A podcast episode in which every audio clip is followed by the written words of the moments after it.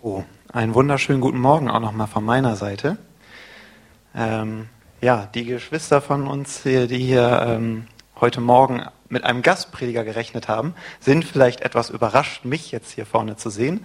Aber ich bin es tatsächlich, der Gastprediger, den ganzen weiten Weg aus der Peter-Sonnenschein-Straße hierher auf mich genommen. Genau, äh, für die Gäste, die heute Morgen vielleicht da sind, mich nicht kennen, mein Name ist Raul Boldwin und ich mache mit meiner Frau zusammen hier die Jugendarbeit in der Gemeinde. Und ähm, genau, so habe ich es hier hochgeschafft. genau.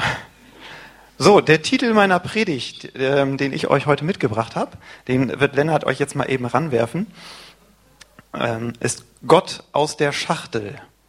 Und ähm, genau, das hört sich jetzt vielleicht erstmal etwas befremdlich an, aber im Verlauf der Predigt wird sich das erklären, da bin ich mir ganz sicher. Ich bin immer wieder davon beeindruckt, wie viele Versprechen uns Gott macht. Das ist doch echt genial. Wenn man mal so guckt in der Bibel, da steht so vieles, wovon Gott sagt, das habe ich euch versprochen. Ich habe mal so ein paar Sachen rausgesucht, ähm, die mir so in meinem Leben einfach immer wieder wichtig geworden sind. Ein paar Versprechen, die Gott uns gemacht hat. Und ähm, ich hatte überlegt, Bibelstellen dahinter zu schreiben, dass man sieht, oh, das ist ja auch wirklich ein Versprechen von Gott. Aber ich möchte euch vielmehr ermutigen, ähm, selbst einmal nachzuschauen. Und es gibt dieses Büchlein, was Gott dir versprochen hat. Könnt ihr euch sonst hier am Büchertisch bestellen. Gleich noch ein bisschen Werbung gemacht, aber ich verdiene dadurch nichts, also ich habe es nicht geschrieben. Ähm, genau, und in diesem Buch sind halt ganz viele Versprechen Gottes aufgelistet, und zwar nach Stichpunkten. Da kann man dann zum Beispiel sowas wie Heilung eingeben, und dann seht ihr alle Bibelstellen, wo Gott dir versprochen hat, dass er dich heilen will, und so weiter. Okay, das nur als kurze Info, wer jetzt sagt, ich will das nochmal prüfen. Das sind so Dinge, die beeindrucken mich. Gott verspricht mir, ey, wenn du krank bist oder jemand anders, ich möchte den heilen. Bete dafür. Ja, Vergebung, dass Gott mir vergibt, dass ich fähig bin, anderen zu vergeben, aber auch mir selbst zu vergeben. Das fällt mir manchmal richtig schwer. Dann Kraft. Wie oft fühlt man sich schwach im Alltag und denkt, oh, ich brauche jetzt Kraft, Gott, ich kann aus eigener nicht mehr. Und Gott verspricht uns das. Freiheit von Sünde. Ja? Ich habe das nochmal so ein bisschen detaillierter, auch Sucht, Ängste oder Menschenfurcht. Gott will uns frei machen davon. Super Versprechen, oder? Dann Versorgung. Ja, wie oft erlebt man das, dass man Engpässe hat im Leben oder sich Gedanken macht, kriegen wir das hin? Ja, Job verloren, was ich, Auto kaputt, Waschmaschine, keine Ahnung. Dann Freude. Ja, also ich mache immer einen recht lustigen Eindruck, weiß nicht ob immer, aber öfter mal. Manchmal fehlt mir auch die Freude im Alltag, man glaubt es kaum, und da würde ich mir auch wünschen, dass Gott mir die noch viel öfter geben würde. Dann natürlich Liebe, ja, Liebe für mich, Liebe zu wissen, dass Gott mich liebt, aber auch Liebe zu haben, die man weitergibt, andere lieben. Ja, gerade auf der Arbeit fällt mir das nicht immer leicht. Äh, zu Hause die Leute habe ich mir ausgesucht. Ähm, dann Weisheit, ja. Wie wichtig ist das? Weise entscheiden. Wie oft stehen wir vor Entscheidungen und denken, Mensch, mir fehlt die Weisheit, was soll ich tun? Ist das nicht cool, wenn Gott dir verspricht, hey, bitte um Weisheit und ich gebe sie dir? Das ist super, oder? Dann Führung. Ja? Wie viele Weichen, vor wie vielen Weichen stehen wir täglich, wo wir nicht wissen, soll ich das machen oder soll ich das machen? Soll ich die Ausbildung oder soll ich Studium? Und was ist jetzt wichtiger? Wohin fahre ich in Urlaub? Keine Ahnung, alles möglich. Welches Auto soll ich kaufen oder Fahrrad fahren? Das wäre doch super, wenn Gott uns da immer führt. Und er verspricht uns das. In seinem Wort steht, er führt uns durch seinen Geist. Richtig cool. Und das Letzte, was, ich, was mir noch echt wichtig war, neue Schöpfung. Ja, Gott sagt, den Vers kann ich, glaube ich, auswendig. Äh, wenn jemand zu mir kommt, ist er eine neue Schöpfung, das Alte ist vergangen, etwas ganz Neues ist geworden. Und das ist doch genial, dass Gott uns das verspricht. Ja? Er macht uns frei von unserer Vergangenheit. Aber Habt ihr euch bestimmt schon gedacht, dass ihr, oh, das ist ja so cool, das ist ja so cool. Aber wer erlebt das denn täglich, Gott? Ich weiß nicht, wie das bei dir ist, ob das so, so wie so ein Steckbrief deines Alltags ist, wo du sagst, ja, morgens fange ich immer an, bete ich schon mal für meinen Nachbarn, der kommt erstmal geheilt aus dem Flur und sagt, ich weiß gar nicht, woher das kommt, ich wurde gerade geheilt. Als nächstes vergebe ich dann erstmal irgendwie dem und dem und dann ist alles super und dann kriege ich noch Kraft und so weiter ich habe da manchmal so Probleme, diese Dinge auch wirklich im Alltag zu erleben. Ich weiß, Gott verspricht die, aber mit Versprechen ist das immer so eine Sache. Und da hat Gott mich erinnert an meine Arbeit. Ich arbeite mit Kindern und Jugendlichen in einer Wohngruppe, Kinder, die nicht mehr zu Hause leben, weil die Schwierigkeiten mit den Eltern zu groß waren. Und bei diesen Kindern beobachte ich immer wieder Folgendes. Wenn die zu uns kommen, glauben die erstmal nicht, was man denen ankündigt. Wenn du denen sagst, wenn du denen was Positives in Aussicht stellst und sagst, hey, nächste Woche, da machen wir einen tollen Ausflug oder wenn du das jetzt hinkriegst, dann können wir das und das machen, passiert eh nicht. Die erzählen nur. Oder auch, wenn du denen eine Konsequenz in Aussicht stellst, du sagst, wenn das hier heute Morgen nicht läuft, kommst du nicht mit auf den Ausflug. Klar komme ich mit, egal was hier los ist. Und dann kommen die nicht mit aus dem Ausflug und sind voll, was, wieso darf ich nicht mit, wieso nicht, wieso nicht? Ja, geliefert wie bestellt. Ne? So. Und, ähm, und mit der Zeit machen die Kinder einen Lernprozess durch. Sie lernen, bei meinen Eltern konnte ich mich auf viele Dinge nicht verlassen. Wenn man mir sagt, in einem Jahr bist du wieder zu Hause, wir arbeiten daran, die Eltern wollen sich Mühe geben, dann wissen die, das klappt eh nicht. Meine Eltern kriegen das nicht auf die Reihe, die Ziele, die die erreichen müssen. Aber wenn wir sagen, wir machen nächste Woche einen Ausflug, dann wissen die, der findet statt. Die merken, die lernen zu unterscheiden, von wem erwarte ich etwas. So, und wie ich schon gesagt habe, im Alltag erlebt man das vielleicht nicht immer alles. Und auch für uns ist die Frage wichtig, von wem erwarte ich denn diese Dinge? Und dem einen oder anderen fällt vielleicht auf, es ist ein Stück weit eine Vertiefung zur Predigt vom letzten Mal, wo es auch um Bitten und Empfangen ging. Ähm, und ich habe mal so ein paar Punkte rausgesucht. Es gibt bestimmt tausend Gründe, warum wir manchmal nicht erleben, was Gott uns versprochen hat. Aber ich habe einfach mal so drei Punkte rausgesucht, die ich in meinem Leben immer wieder feststelle, die mich hindern, Gottes Versprechen in meinem Leben zu erleben. Lennart kann ja mal den ersten Punkt ranwerfen. Das ist für mich Glaube. Da ich gleich mal eine super Beispielsituation. Ähm, Aiden, mein ältester Sohn, als er noch im Kindergarten war, hat er mal so eine Lego-Figur mitgenommen. Super dolles Ding, war jedes Kind scharf drauf. Der hat draußen gespielt, ein riesen Außengelände, so circa 70 Kinder spielen da den ganzen Tag. Und dann hat er die Figur irgendwo draußen liegen lassen. Jeder kluge Menschenverstand sagt, die ist weg. Die kriegst nicht mehr. Und dann gingen wir halt raus, der war ganz traurig und so, bei einer Abholsituation war das. Und dann sagte ich so, sagt, ähm, dachte ich so, hatte ich so kurz den Gedanken, bete doch dafür, dass er die wiederfindet. Und dann dachte ich gleich, nee, die finden wir doch nicht mehr wieder. Also wenn die irgendwo liegt, wo man die sieht, dann hat die 100 pro irgendein Kind eingesteckt. Und wenn die irgendwo liegt, wo man die nicht sieht, dann sehen wir die auch nicht. Ja? Also habe ich gedacht, wenn ich jetzt mit ihm bete und er findet die nicht, dann habe ich seinen Glauben ja geschwächt. Das mache ich nicht. Ich gesagt, ja, wir können mal gucken, aber die wird garantiert nirgendwo mehr sein. Ey, das glaube ich nicht. Und ich suche jetzt nicht das Ganze, wir können einmal ums Haus gehen, aber mehr nicht. Und wir gehen so einmal um die Ecke und da liegt die direkt vor seinen Füßen. So mitten auf dem Weg, ganz offensichtlich. Und ich hatte so fast das Gefühl, wie Gott so über mich schmunzelt und sagt, na Raul, zu groß für mich. ja. Und das sind so Situationen, ähm, wo ich merke, ich fange an, in meinen Gedanken Gott viel kleiner zu machen, als er ist. Und ich fange an, Gott so klein zu machen, dass er fast in eine Schachtel passt. Und das passiert, denke ich, dadurch, manchmal erleben wir im Alltag Enttäuschung. Wir beten für etwas und haben das Gefühl, es ist nichts passiert. Gottes Wort sagt uns, es passiert immer etwas, wenn wir beten. Aber wir erleben das manchmal nicht oder stellen was anderes fest und dann sind wir enttäuscht. Und dann bildet sich die Vorstellung von Gottes Herrlichkeit bei mir gar nicht aus der Offenbarung aus seinem Wort, sondern nur aus dem, was ich mal so erlebt habe, aus meinen Enttäuschungen. Der nächste Punkt ist für mich Gewohnheit. Ich wollte eigentlich ein anderes Beispiel bringen, aber heute Morgen, das war einfach zu lustig. Wir haben miteinander gebetet morgens, hier im Vorgebet, vor dem Gottesdienst. Und, ähm, und normalerweise predigt hier immer Axel. So, und dann standen wir so im Kreis und wollten für den beten, der predigt. Und Axel ging ganz selbstverständlich so in die Mitte. Und dann, und dann stockten alle so ein bisschen. Axel so, ah, ja, Entschuldigung, und ging wieder raus. Ja. Weil er gewohnt war, das zu tun, ja. Und man spricht ja auch vom Mensch als Gewohnheitstier. Und ein Stück weit erlebe ich bei Gott in meinem Leben auch immer wieder so etwas wie Gewohnheit, dass Gewohnheit reinkommt. Gott ist ja immer da, er ist ja immer präsent. Er kriegt ja alles mit. Wenn ich missbaue, ist er dabei. Wenn alles gut läuft, ist er dabei. Er ist immer da, in jeder Situation. Ich gewöhne mich an ihn und so fängt Gott an, für mich etwas Gewöhnliches zu werden. Und er wird so klein, dass er fast in eine Schachtel passt. Und der dritte und letzte Punkt, der mir bewusst geworden ist, ist Schuld. Die Bibel spricht auch von Sünde. Dinge, die ich zulasse in meinem Leben, die für Gott nicht in Ordnung sind.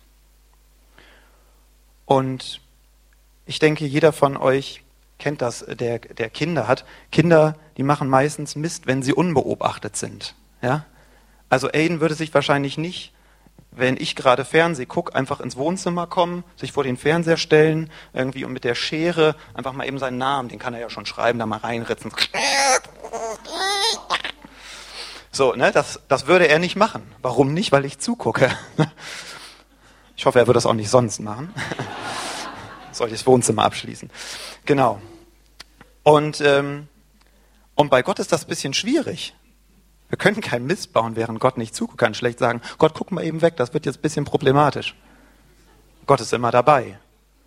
Und je häufiger uns Dinge passieren, die vor Gott nicht in Ordnung sind, und wir das nicht sofort vor ihn bringen und Buße tun und sagen, hey Gott, das war eine blöde Idee, tut mir leid, vergib mir, lass uns wieder klar Schiff machen. Desto mehr sich anhäuft, merken wir, wir können unsere Fehler nicht kleiner machen. Das bleibt ein Fehler. Also fange ich an, Gott kleiner zu machen. So klein, dass er fast in eine Schachtel passt. Für mich sind das drei Dinge, die in meinem Leben dazu führen, dass Gott nicht mehr die Größe hat, die er eigentlich haben sollte. Von wem erwarte ich? Wenn ich von diesem Gott erwarte, der durch meine Enttäuschung geformt ist, der durch, der etwas Gewöhnliches zum Alltag dazugehörendes wie Knäckebrot ist, ja, oder zu, zu einem kleinen Gott geworden ist, weil er mir zu unangenehm geworden ist, ja, fange ich an, ihn in eine Schachtel zu packen, damit ich mich nicht umstellen muss, damit er nicht zu ungemütlich wird. Mir Gottes Größe immer präsent ist, kann ja auch ein bisschen Unbehagen auslösen. Oder so, dass ich nicht liebgewonnenes loswerden muss. Manche Leute haben zum Beispiel Hobbys. Mir ist das schon ganz oft passiert. Immer wenn ich ein neues Hobby hatte, oh, das hat mir richtig Spaß gemacht, habe ich mich so viel, so viel da investiert, dass ich irgendwann gemerkt habe, weil ich eigentlich das letzte Mal Zeit mit Gott verbracht. Auf einmal ist das Hobby wichtiger als Gott. Und will man dann das Hobby loslassen?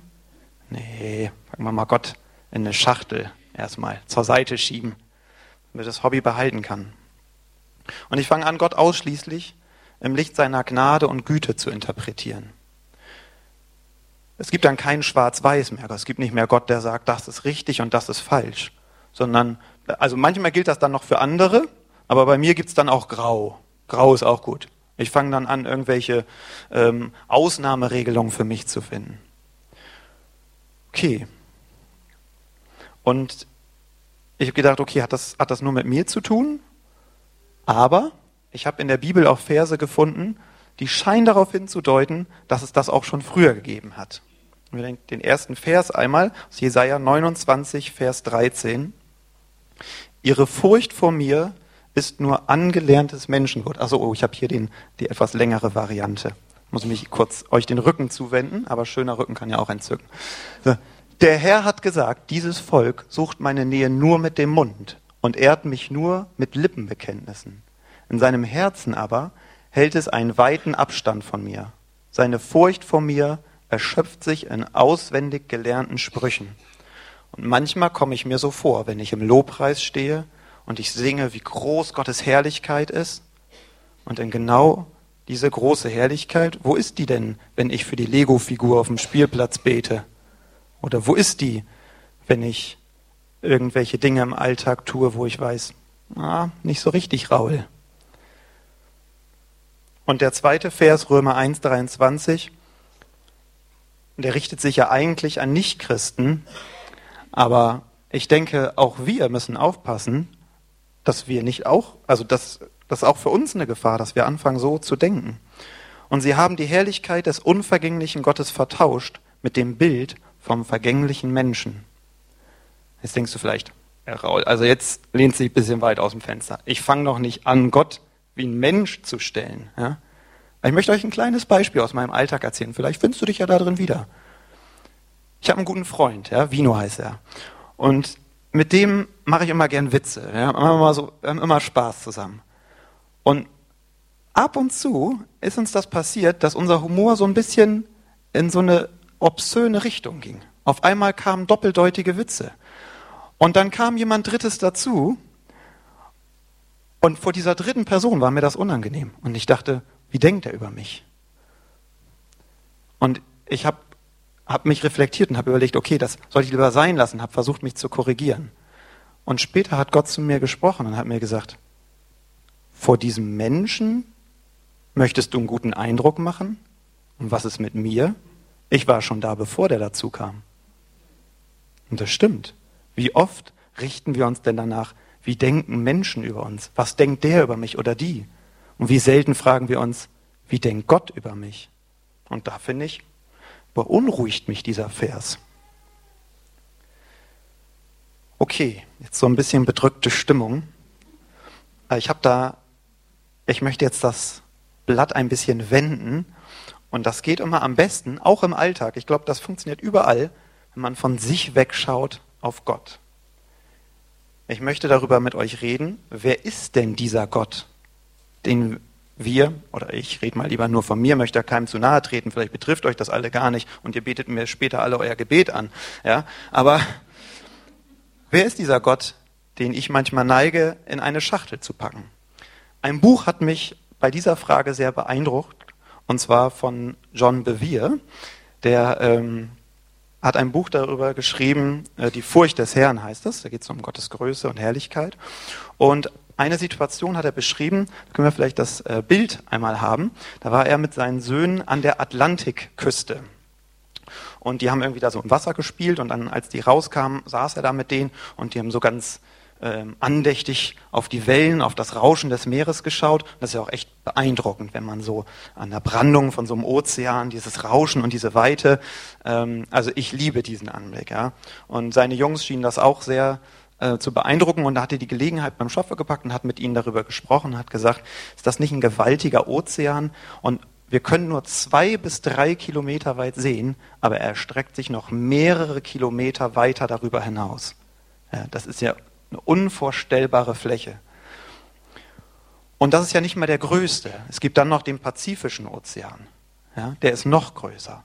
Und dann gibt es noch zwei weitere Ozeane.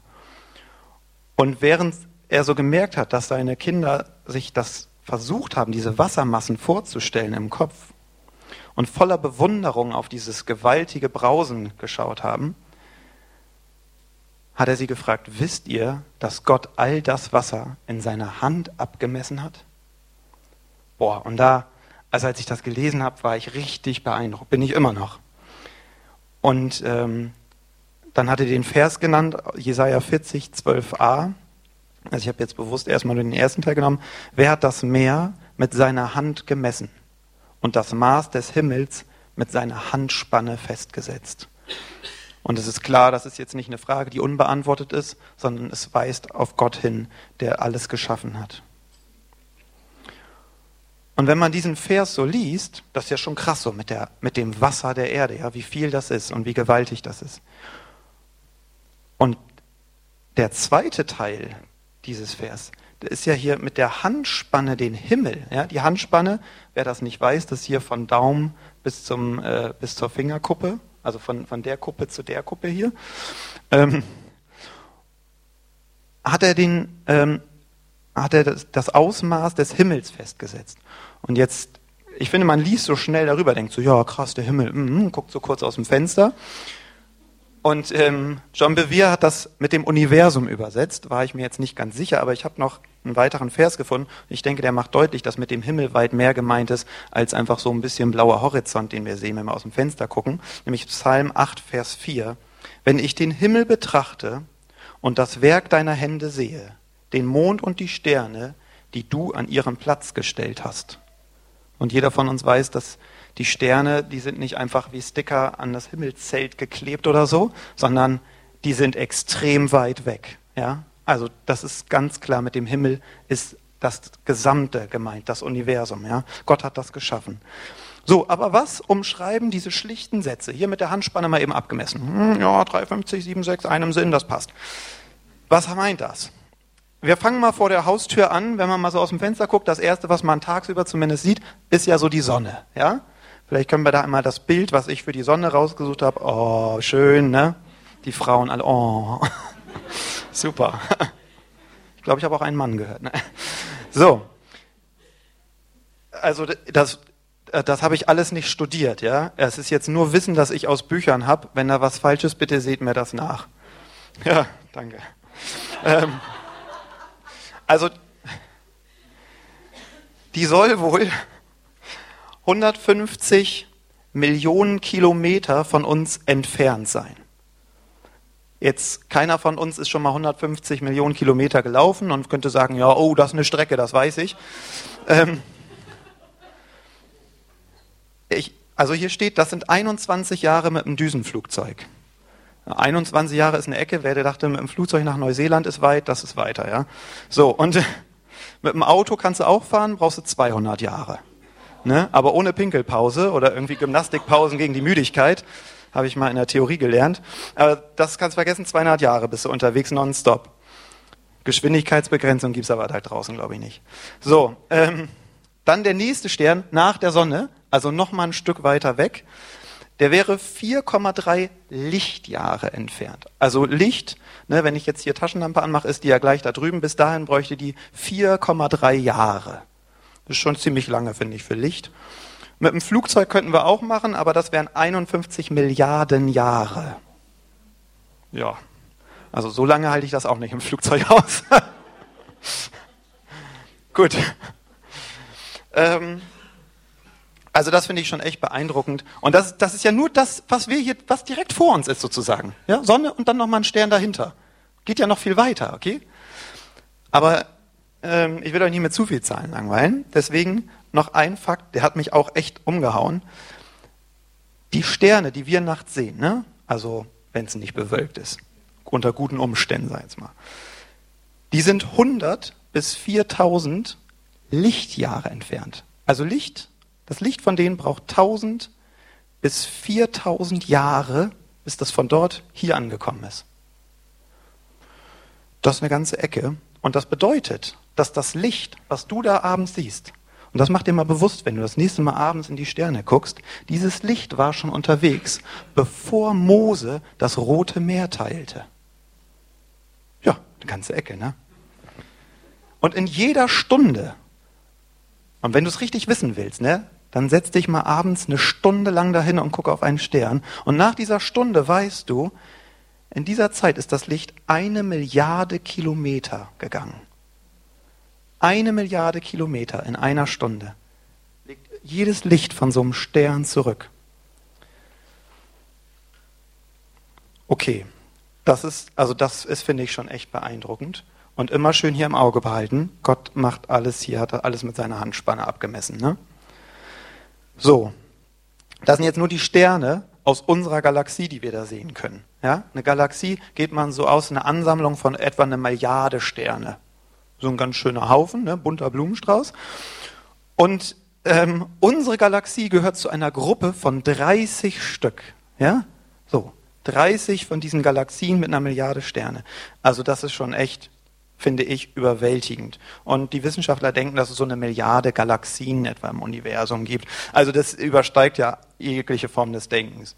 So, und jetzt lesen wir, und da können wir einmal den, ach so, Schuldige, ich war noch zu lange bei der Sonne. Wir können schon das nächste Bild haben. Da ist jetzt leider nur kurz dran. Universum. so, dann kommen wir jetzt zu dem Vers. Psalm 147, 4 bis 5. Er zählt die Zahl der Sterne und nennt sie alle mit Namen. Groß ist unser Herr und reich an Macht. Sein Verstand ist unermesslich. Nachdem man das gehört hat und das weiß, kann man dazu nur Amen sagen. Also, sehr gut, danke. Ähm, okay. Und ähm, wir stellen schon fest, an dieser Stelle, dieser Gott kann eigentlich in keine Schachtel passen, ja. Und du stellst dir vielleicht die Frage, okay, jetzt habe ich verstanden, Gott ist riesig, ja, mit der Hand hier die ganzen Meere und allein die Tiefsee und Riesenkalmare und alles passt da in seine Hand. Und, ähm, und dann hat er noch hier mit der Handspanne, kannst du übrigens das nächste Mal gut dran denken, wenn jemand sagt, ruf mich mal an, oder wenn du auf der nächsten Kohltour bist und einer hier, äh, dann sagst, nee, das hat für mich eine andere Bedeutung, Gott hat so das Universum abgemessen. So, und wenn du jetzt denkst, okay, Gott ist echt groß, gewaltig, das ist mir gerade bewusst geworden, aber sieht er mich dann überhaupt? Ein Gott, der mit der Handspanne das Universum abmisst, sieht der denn mich kleinen Menschen? Und direkt hat Gott eine Antwort für dich im Psalm 8, Vers 4 bis 5. Wenn ich den Himmel betrachte und das Werk deiner Hände sehe, den Mond und die Sterne, die du an ihren Platz gestellt hast, wie klein und unbedeutend ist da der Mensch. Und doch denkst du an ihn und sorgst für ihn. Und da steht sogar ein Ausrufezeichen, das kommt nicht von mir, weil ich das unterstreichen wollte, steht so in Gottes Wort, mit Nachdruck. Ja? Gott macht das ganz klar. Er denkt an dich und sorgt für dich. Dieser große, gewaltige Gott. Trotzdem reicht es mir noch nicht. Ich möchte noch mal deutlich machen, wie genial dieser Gott ist. Ja? Okay, das war jetzt echt groß und so. Ne? Man könnte meinen, ey, Gott ey, mit so großen Händen, dass er das Universum abmessen kann, der ist echt ein Grobmotoriker. Nein, der ist auch ein Feinmotoriker.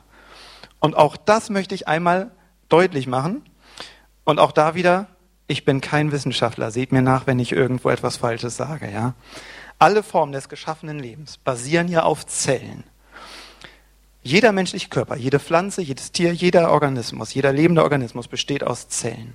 Und der menschliche Körper, ist ja allein schon Konstruktionswunder, nicht nur meine Frau, auch jeder von uns hier, besteht ja aus etwa, äh, das ist eine Zahl, so viel Nullen, ne? Also mit, mit solchen Zahlen arbeite ich sonst nicht. Also, also das sind hier 100.000, Millionen, Milliarden, Billionen, 100 Billionen Zellen. Also wenn du jetzt mal so auf deinen Arm guckst oder auf deine Hand, guck mal deine Hand an. Hier, das besteht alles aus Zellen. Ja, mach ruhig mal. Ne? Also auch die Fingernägel, die Haut, jedes Haar, das alles aus Zellen. Ne? Gut, dass das nicht nur vier Zellen sind oder so, dann könnte man die ziemlich schnell sehen, sondern richtig viele, ja? So viele, dass wir das nicht sehen. Und in Gottes großer Weisheit schuf er jede Zelle so, dass die eine spezielle Aufgabe erfüllt. Jede Zelle wächst vervielfältigt sich und stirbt schlussendlich exakt nach seinem Plan. Außer jetzt, wenn, also von Krankheit abgesehen, wir reden jetzt über Gottes vollkommene Schöpfung, ja. Alles macht genau das, wozu Gott es bestimmt hat. Und obwohl diese Zellen jetzt nicht fürs Auge sichtbar sind, jetzt dacht ihr, oh ja, das ist schon krass, ne? Das besteht ja alles aus Zellen, sieht man ja gar nicht, auch wenn ich dicht rangehe, auch wenn ich die Brille abnehme. Nein, nicht zu sehen. Es geht noch kleiner. Die bestehen aus wesentlich kleineren Strukturen, nämlich den Molekülen. Okay, das ist ja echt klein. Aber noch kleiner, die bestehen aus noch kleineren Elementen. Jetzt nee, kleiner geht's nicht. Doch, noch kleiner aus Atomen. Ja? Und sie sind so klein, dass der Punkt hier am Ende von meinem Skript eine Milliarde Atome besitzt. Das ist schon viel, finde ich, ne, für so einen kleinen Punkt. Also man sagt mir nach, dass ich auch feinmotorisch geschickt bin, aber ich könnte jetzt in diesem Punkt nicht eine Milliarde Atome verwalten. Also das übersteigt meine Fähigkeiten. So, und so ein Atom, jetzt sagt man, okay, das Atom, äh, wenn das so winzig ist, das bestimmt pickepacke voll. Nee, ist ein leerer Raum. Da dachte ich, nee, kann nicht sein. Also so klein und dann noch so ein leerer Raum. Und in diesem leeren Raum sind Protonen und Neutronen und Elektronen und die bilden so einen ganz festen Kern in der Mitte und da schießen dann noch so Teilchen drumrum nicht ganz langsam und entspannt, nö, mit Lichtgeschwindigkeit, was auch sonst. Also das finde ich echt extrem beeindruckend und niemand kann erklären, warum das so passiert, warum die mit Lichtgeschwindigkeit da die ganze Zeit rumfliegen und das hier alles machen. Und da kommt der nächste Vers, also da kommt noch ein Bild, ich habe so ein da, Atom. Ähm, ich wollte es erst ganz klein machen, weil die ja ganz klein sind, aber dann dachte ich, ist doof, sieht da hinten keiner mehr. Und dazu der Vers, Kolosser 1, Vers 17. Und da steht, und Gott ist vor allem und alles besteht durch ihn. Und ist das nicht beeindruckend? Diese Größe und gleichzeitig diese Liebe fürs Detail. Also da bekommt ja Detail eine ganz neue Bedeutung. Und dieser Gott passt definitiv in keine Schachtel. Er passt eigentlich auch nicht in unser Leben. Dieser Gott ist viel zu heilig und seine Gebote sind eigentlich viel zu hoch für unser Leben. Seine Kraft und Macht sind eigentlich viel zu gewaltig. So etwas Gigantisches, wie soll das in mein Leben passen? Wie soll das, wie soll ich daneben bestehen? Seine Majestät übersteigt unseren ganzen Verstand. Und doch macht Gott das möglich. Durch ein Wunder wird es möglich, dass Gott sogar in uns lebt. Dieser Gott. Und dieses Wunder krönt eigentlich noch seine Herrlichkeit, nämlich indem er seinen Sohn gegeben hat für unsere Schuld. Das Einzige, was uns von Gott trennt, unsere Schuld. Und Gott hat das auf sich genommen und uns mit ihm versöhnt. Gnade und Güte, Barmherzigkeit und Liebe nicht von dieser Welt. Und ich bitte dich, dass du jetzt einmal auf ein Versprechen schaust, was dir besonders wichtig ist von Gott. So wie diesem Märchen, wenn du einen Wunsch frei hättest. Nur dass das hier kein Märchen ist, sondern die Wahrheit. Gott verspricht dir Dinge. Überleg mal, welches Versprechen wünschst du dir von Gott? Was ist dein sehnlichster Wunsch? Und dann denke drüber nach, von wem erwartest du das? Du erwartest dies nicht von einem Menschen, der dich enttäuschen kann, sondern du erwartest das von diesem Gott, der mit seiner Handspanne das Universum gemessen hat, der jedes Atom kennt und gemacht hat.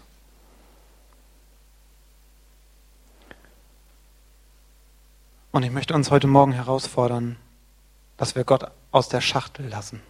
Dass da, wo wir merken, ey, wir haben diesem Gott nicht die Größe und Ehre gegeben, die ihm gebührt, ich habe ganz viele von diesen Schachteln mitgebracht. Wenn dich das angesprochen hat, hinten steht eine Kiste mit diesen Schachteln, lade ich dich ein. Sollten genug da sein. Ähm, nimm dir so eine Schachtel mit, leg sie dir zu Hause irgendwo hin, ähm, dass du nicht vergisst, da passt Gott nicht rein. Gott ist größer. Und ähm, genau, ich lade euch jetzt ein, aufzustehen. Wir sind jetzt am Ende des Gottesdienstes. Und ähm, genau. Und ich möchte stellvertretend mit euch beten, ähm, das praktisch werden lassen. Und wenn dich das angesprochen hat, wenn du merkst, ey, Gott hat heute Morgen mein Herz berührt, das stimmt. Ich habe Gott auch in eine Schachtel getan. Ich habe ihm nicht die Größe gegeben, die ihm gebührt. Ähm, dann lass uns jetzt gemeinsam beten. Sprich einfach dieses Gebet mit, wenn es dir von Herzen kommt. Und ähm, ich bete die Sätze vor und ihr könnt gerne mitbeten, wenn ihr möchtet. Ich komme zu dir, allmächtiger Gott und liebender Vater. Ich danke dir, dass du mir nicht in Zorn begegnest, sondern in vollkommener und aufrichtiger Liebe. Bitte vergib mir, dass ich dich klein gemacht habe. Ich bekenne, dass du der allmächtige Gott bist. Ich unterstelle mich neu deinem Wort. Ich vertraue dir neu meine Nöte und Sorgen an. Amen. Okay, wir werden jetzt noch So groß ist der Herr gemeinsam singen. Ähm, genau.